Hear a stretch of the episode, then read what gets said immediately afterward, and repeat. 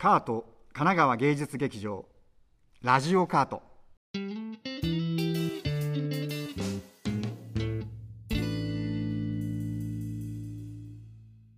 カート神奈川芸術劇場広報です。今回のラジオカートは前編後編に分けてお届けいたします。前編では杉原さんと演劇の出会いについてお伺いいたしました。それでは後編もお楽しみください。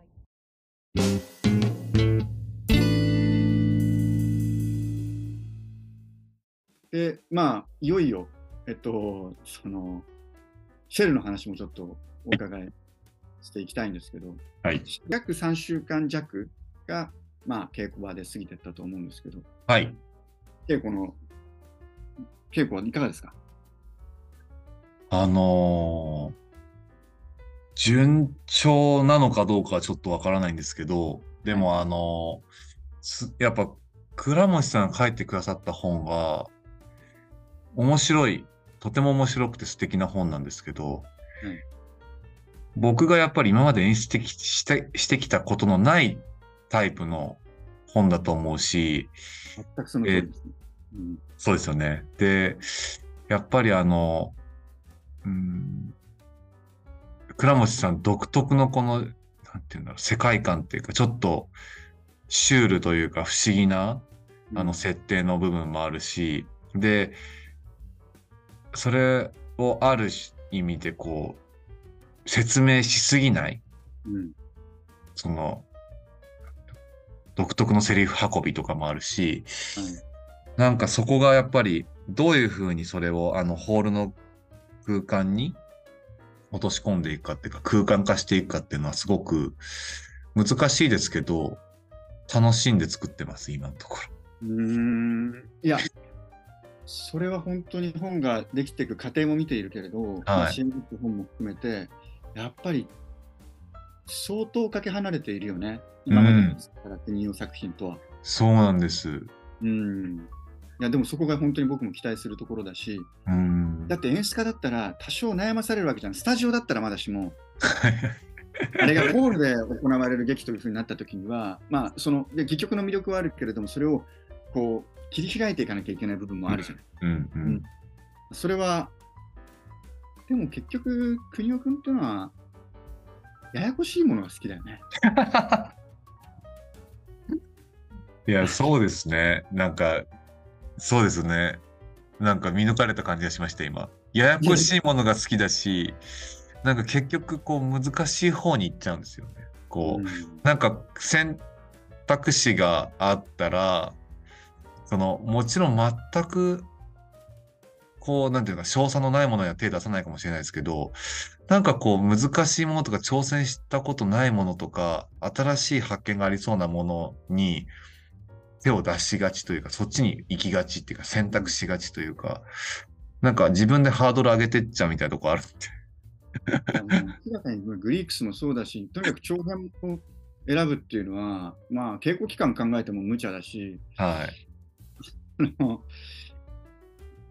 いつもそれは思いますね。まあもちろんギリシャを選ぶにしても、あのうん、やっぱり困難な道、困難な道を選択しているていうね。でもなんかその方がテンション上がるんですよ。やるぞってなるんですよ。それはね、でもちょっと僕も分かって、うんうんどっちがいい？って言われたら、いや、こっちの方がややこしそうだし、うん手間がかかりそうだし、こっちの方がいいなって。うん。うなんかんこう多分自分が見えないもの、ままあ、うんその賞賛に関しては分からない。賞賛に関しては僕は、まあまあやって、ああ、これはもううまくいかないかもしれないと思う時もね、あの結構始まって思う時もあったりするけど、でもやっぱりその方が格段面白い。うんう。うんあの何か突き抜けられる可能性も含めて、あの面白いと思うから、うん。国尾君も明らかにそういう、そういう、そっちのタイプのはあの、まあ、多分制作さんとか、国尾のチチームの、あの、制作さんとかは大変だろうな 頭痛いことも多いだろうなと思いつつ、でもチャレンジ精神があると、やっぱりついてくるよな。い。うん。あとまあ若い、あの、あ、ごめんなさい。すごく若いうん出演者が多いですよね。いや、あの、稽古場に初めて入った時に、その、あの若さのエネルギーみたいなのには、まあ、圧倒されるぐらい若いじゃないですか。そうなんですよね。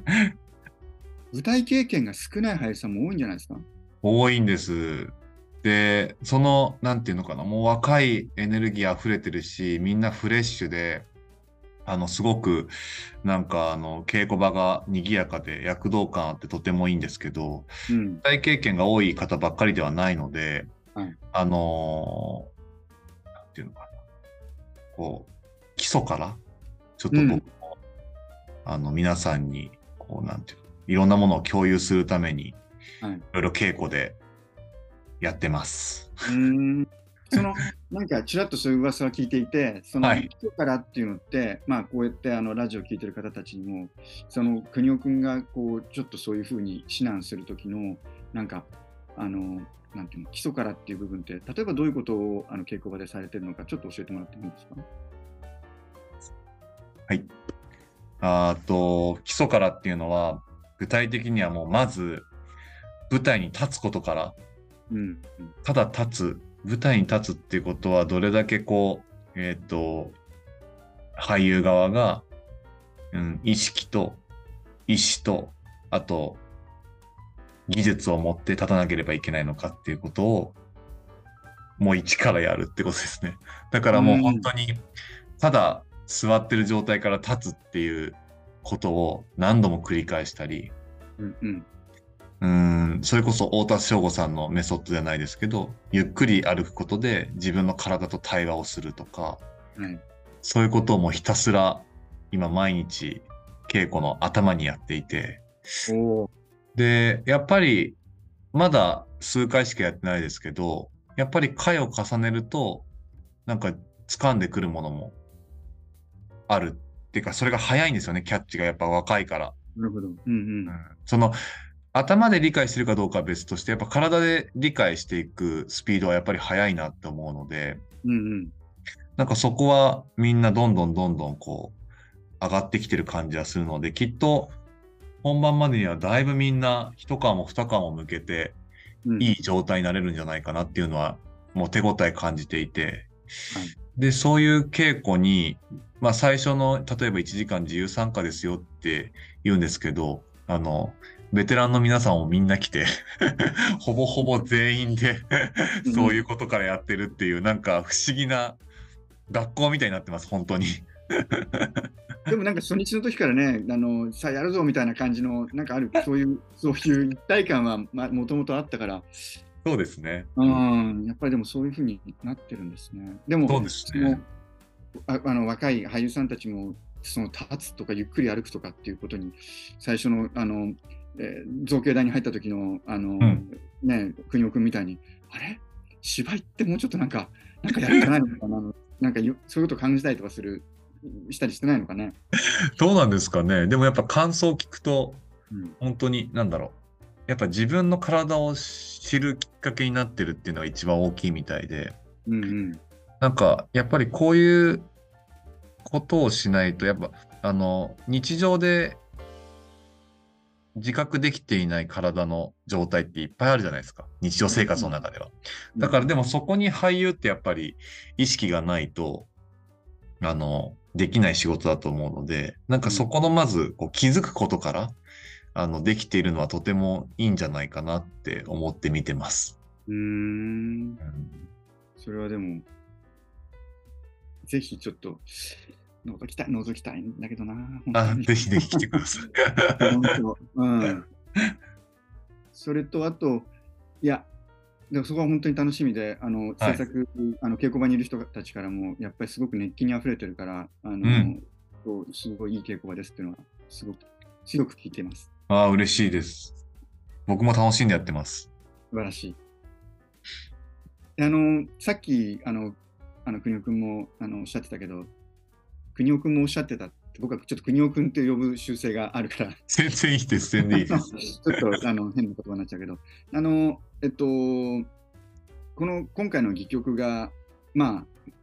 人間がいくつもね、一人一人の人間がいくつもの顔を持ってて、うん。それは本当はその顔を持っている人たちだけが知ってる世界だったけど、まあ、主人公の一人の女の子があのその世界を見抜くっていう、まあ、ちょっと変わった話ですよね。はい。でここの、まあ、倉持さんの戯曲、このうん魅力っていうか、そこのどこに今、あの、惹かれてるのかなと。うん、なんかその、すごく、うーんと、虚構度の高い世界観っていうんですかね。高いですよね。はい。ではあると思うんですけど、でもやっぱり人間とはなんでこう存在しているのか、うん。どういう風にアイデンティティっていうものは形成されているのか、そして人とは何か、自分とは何か、他者とは何かみたいなことが、なんか描かれている気がして、で、なんか人と人との関係の仕方とか、交わり方みたいなのがすごく困難な時代になってきてると思ってて、困難っていうのは、あの、なんていうのかな。どういうふうな、えっ、と、接し方、交わり方を選択するのかっていうことにすごく悩み、悩みが多くなってしまった時代というか、それが別に全てが悪いことではないと思うんですけど、はい。やっぱその、そういうこう、人と人とのコミュニケーションみたいなことも描かれているし、じゃあ自分が、えっ、と、えー対話している相手っていうものは、どういう人であるのか、そして本当に対話っていうものは何をもって対話していると言えるのかとか、なんかそういうところまで、なんか話がこう、膨らんでいくというか、うん、と考えさせられるような戯曲になってるので、なんかそこがやっぱりすごく魅力的だなと思いますね。うん。でもあ僕はねそうあの確かにその、まあ、コミュニケーション困難な時代の中で、まあ、逆につながりやすいと見えてつながれつながりにくいうんみたいな時代、そこで、まあ、倉持君があの話してたその絶対他者みたいな、うん。まあ、あのこの人たちは全部の全部がその緩やかにあのあるいはその強制的につながらなくていいみたいな部分に関しては、まあ、僕はあの戯曲の段階ではねやっぱりあの、えっと、書かれてもいるけど非常にそこはあの興味を持って。うん。でそこを発端としてあの描かれるその人間関係が、うん結構僕が思ったのはあとこの戯曲がね読むとワンシーンワンシーン読んだだけでも結構忘れられないんですようん印象が。うんそれがまあ果たしてちょっとどうなっていくのかなっていうところも含めてあの僕は大いに期待してるんですけど。そうですね。意外と場面数多いんですけど、多いね。16番あってはい。結構多いんですけど、でもなんかその、ワンシーンワンシーンで語られることの、なんかこう、うーんと、意味合いっていうものがきちんとある場面がちゃんとつながっているっていうか、うんうん。なんか全ての場面に意味があるから、うんうんなんかそこをきちんと見せられるように、そしてつなげていけるように。で、そしてそれをホールっていう大きい空間で見せられるように。なんかそこをちょっと日々微調整し、あ日々調整しながら、こう試しながら稽古してる感じですね。いや、本当に楽しみ。いや、本当にあの戯曲がどういうふうに、あの、うんまあ、あの、ほら、ね、ラジオ、ラジオのね、会社で、あの、話をしたりとかも、いろんな、はい。結構リアルなシーンというか、空間としてははい実際の狭いシーンもいろいろあるじゃないですか。はい。が本当にどういうふうに立ち上がっていくのか、本当に楽しみです。いやー、ちょっとそれも、今回は舞台美術は僕じゃなくて、はい。あの、ファイファイというカンパニーの佐々木あやみさんっていう方がはい。担当してくださってるんですけど、僕と同い年なんですけど、うんうん。なんか、まあ同世代ってこともあって、いろいろ意見出し合いながら、相談しながら、結構2ヶ月とか以上かけて、あの、うん。プランを練って、あの、たどり着いたプランになってるので、そこら辺も楽しみにしていただけたらなと思います。そして、音楽の原口さすけさん、はい。聞かせていただきましたけど、面白いですね。面白いですよね。これ、国尾くんが絶対原口さんがいいっていうふうに、はいあの最初におっしゃって、はい。何よりもまずなんかこの話が出たような気もするんですけど、はい。あの多分原口さんの初めて舞台作品、うん劇団作るの初めてだと思うんですけど、かあの原口さんとのあの作業というか、クリエーションはいかがですか、いや、もう、すごくやりやすいし楽しいんですけど、うんなんか、二十歳なんですよ、まだ彼。そうなんですよ。ね？二十歳になったばっかりで、僕の半分ぐらいの年なんですけど、はい。あの、もう本読んだ時から、僕はこの作品好きですって言ってくれてて、うん。で、なんかこの前稽古場見に来た時も、はい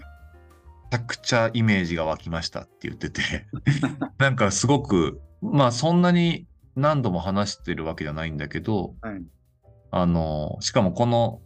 一緒に仕事するってなってから初めて話したぐらいの関係性なんですけど、うんうん。なんか、しかも世代も違うんだけど、共通言語をすごく持ちやすいっていうか、もうすでにたくさん持てている気がして、はいなんかイメージを超えた音楽をなんかどんどん出してくれるので、それがすごく作品に躍動感を与えてくれていて、うん、うん、すごくいいコラボレーションができてると思います。僕もそう思いました。まあ、僕はあの立ち稽古を拝見してるわけじゃないんだけれども、はい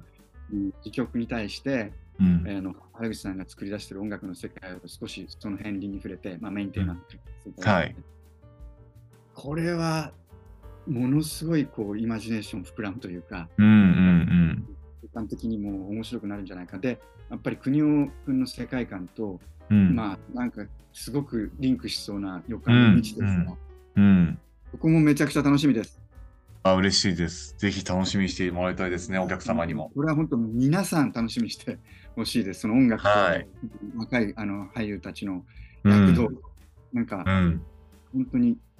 始まった時はね、どんな話、ことになるのかっていうふうに、この企画の始まりの時もそうでしたけど、でも今、いろんなものが、ピースがかあのこう合わさっていくと、うんうん。本当にあのワクワクします。ああ、嬉しいです。ありがとうございます。まあ、というわけで、ちょっと、あのまあ、あの早い、まあ、短い時間だったんですけど、あの、はいもうすみました。本当にあの大変残念ですけれども、ここで。あの杉原さんの方から最後にあのお客様にあのひ一言お願いできたら。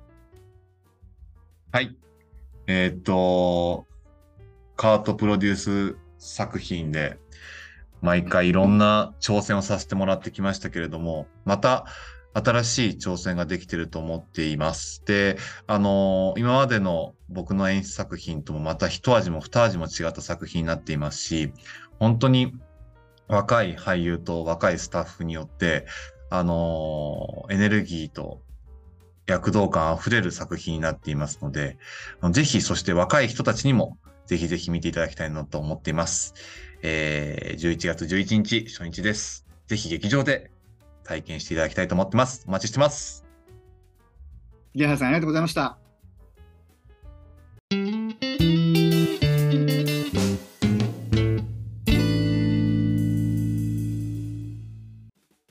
皆さん、ご視聴いただきありがとうございました。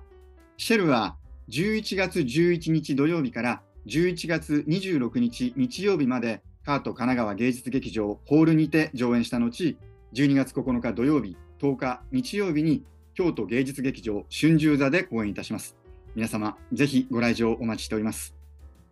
えここで劇場にいらっしゃった皆様からいただいたアンケートの中からメッセージをご紹介したいと思います。お願いします。えー今回はですね、アメリカの時計、それからカートエキシビジョン2023浅田正史店にご来場いただいたから方からのアンケートになります。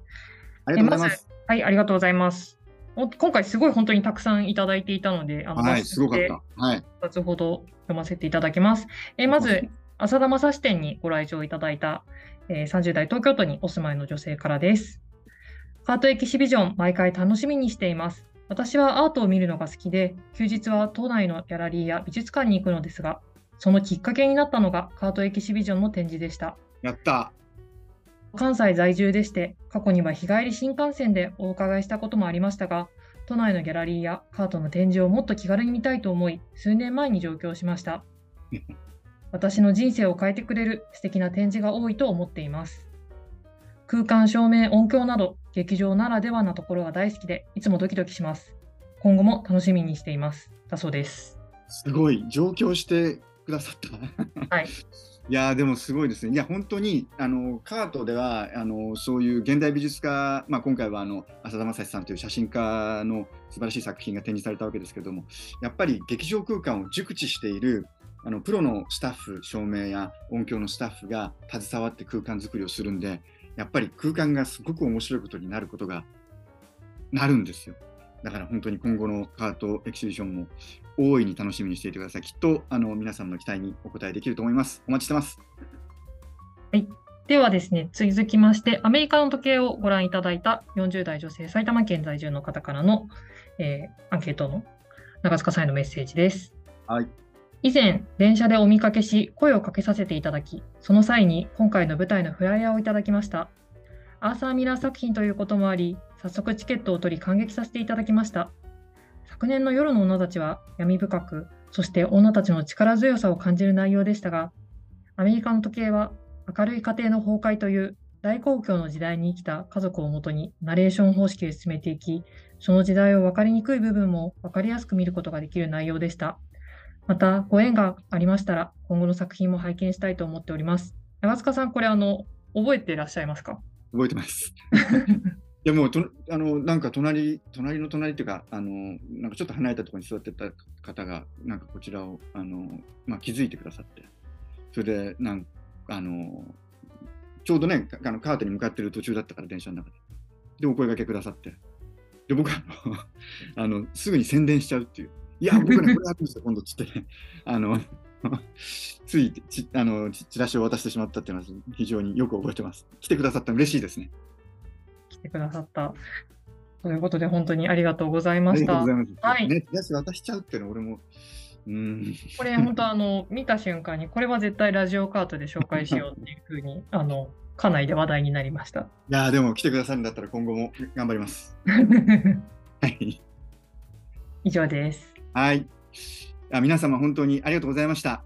えーまたあのメッセージお待ちしております。そしてカートでは現在オンラインでの小口寄付を受け付けております。詳しい情報はぜひホームページでご覧ください。また、ラジオカートはポッドキャストでも配信中です。ぜひ皆さんチャンネル登録、高評価をお願いします。では、ラジオカート、次回のエピソードでお会いしましょう。さよなら。